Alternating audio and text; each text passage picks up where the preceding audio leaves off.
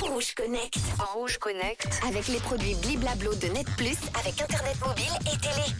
Hello à tous, salut Manu. Aujourd'hui dans Rouge Connect, on va chez nos voisins français avec Xavier Niel, patron de Free, qui a présenté Cute AI, un laboratoire de recherche en intelligence artificielle. Son objectif, faire émerger une souveraineté européenne, voire française, dans le domaine de l'intelligence artificielle.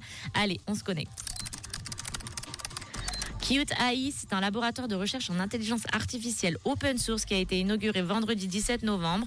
Et derrière ce projet, on retrouve trois hommes d'affaires bien connus Xavier Niel, PDG d'Iliad, Free, Rodolphe Saadé, PDG de CMA CGM et Eric Schmidt, ancien PDG de Google.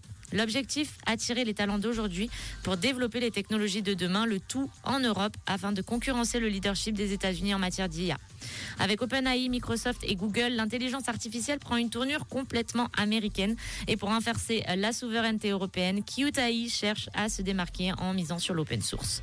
En se focalisant sur le partage de recherches dans le domaine de l'intelligence artificielle, le trio veut attirer les talents d'aujourd'hui, des talents en nombre limité et souvent monopolisés par les GAFAM. Cet acronyme renvoie aux cinq plus grandes plateformes web, Apple, Facebook, Amazon et le système d'exploitation Microsoft.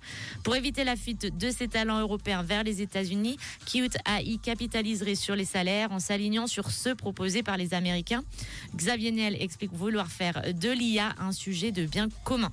Qt AI adopte la même stratégie qu'OpenAI à ses débuts. Il ne cherchera donc pas à commercialiser des produits sous sa propre dénomination, s'efforçant plutôt de développer des modèles pour les offrir gracieusement aux entreprises. Xavier Niel reste ferme sur le sujet, soulignant que son seul but est d'aider la France à se lancer dans l'intelligence artificielle pour éviter de se faire distancer par les États-Unis. Ouais, je suis pas très convaincue. À noter qu'on parle quand même d'un investissement non lucratif de 300 millions d'euros. Je reste sceptique sur la bonne foi et la bonne cause de ces investisseurs, mais nous verrons bien en tout cas dans le futur. En tout cas pour l'instant, la guerre DIA est en marche. Moi, je vous dis à demain pour un nouveau Rouge Connect.